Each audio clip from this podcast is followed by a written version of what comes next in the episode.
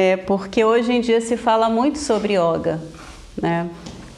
E na maioria das vezes que a gente ouve falar sobre yoga, ou a gente acha que é ficar fazendo umas posturas impossíveis, né? Igual essas postagens que tem no Instagram, umas coisas mirabolantes, aí você fala assim, gente, eu nunca vou fazer isso, Deus me livre. Ou então a gente acha que não existe nada físico, nada corporal, né? Porque hoje em dia se dá muita ênfase à yoga física, na parte de posturas, né? Quando a gente pensa em yoga, normalmente a gente pensa em posturas. Fazer yoga é fazer posturas. Mas se isso fosse verdade, os acrobatas seriam os melhores yogas do mundo. yoga, a postura é uma percentagem muito pequena do que representa a yoga. Yoga significa união, união da sua essência individual com a essência criativa infinita. E quando a gente pratica yoga, é justamente essa união que a gente busca. Né? A yoga ela nos leva para isso. E aí eu costumo falar, então, né, que a yoga é mais uma postura, é uma atitude que a gente tem perante a vida. A yoga, quando a gente começa a prática da yoga, ela nos transforma. Não tem como você começar a fazer yoga e não mudar, porque a yoga vai mudar a sua visão de si mesmo e a sua visão de mundo. E aí eu dou o exemplo do qual é a diferença então, né, entre o cientista, o religioso e o yogi. Né? O cientista, porque hoje em dia a física quântica provou várias coisas que a yoga já fala há milênios, né? A física quântica provou a existência da alma, a física quântica provou a existência de Deus, a física quântica hoje tem provado, provou a existência da energia, né? Eles estão estudando hoje os paranormais, porque isso é um objeto de estudo da ciência hoje. Mas qual é a diferença?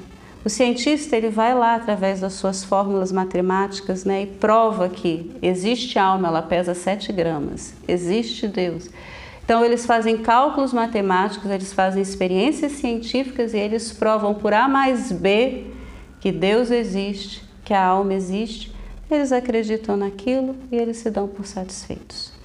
O religioso, eles têm, eles acreditam numa filosofia, num livro, então, o livro fala que Deus existe, eles vão lá e acreditam nas mais diversas religiões, não importa.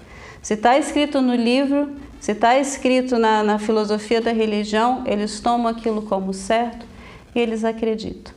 Yoga é aquela pessoa rebelde, entendeu? Que não interessa se as fórmulas matemáticas estão provando. Não importa se está escrito no livro que Deus existe, que é a união, que a gente tem que ser feliz. Que... Não. O yoga é aquela pessoa rebelde que quer viver isso na prática. Ele quer chegar e viver essa união. Ele quer viver essa plenitude. Ele quer ser uma pessoa realizada. Porque para ele não adianta estar escrito no livro se ele não vivencia aquilo. Não adianta ter provado isso num cálculo matemático se ele não vivencia aquilo, se aquilo não faz parte da realidade dele. Então o yoga é a pessoa para se viver no mundo de hoje. Porque não é mais tempo de você ir para uma montanha e ficar meditando a vida inteira para tentar achar um estado de realização. A gente tem que ser feliz, realizado aqui, agora, onde a gente vive. E para isso a gente precisa unir a nossa essência individual com a nossa essência infinita. A gente precisa achar esse estado de realização aqui, aonde a gente vive, com a nossa família, com todos os desafios cotidianos que a gente tem porque não tem mais tempo para se fazer outra coisa. E porque a gente nasceu para ser feliz. Nós merecemos ser felizes, saudáveis, realizados e livres. E a yoga é uma ferramenta que nos auxilia a chegar nesse estado de realização plena. Então hoje nós vamos fazer um mantra que é justamente uma expressão disso. O mantra nem tem tradução, tá? O mantra é o Ahei Guru Wahei Guru, Wahei Guru, Wahei Dio. Wahei é uma expressão de êxtase do, do divino.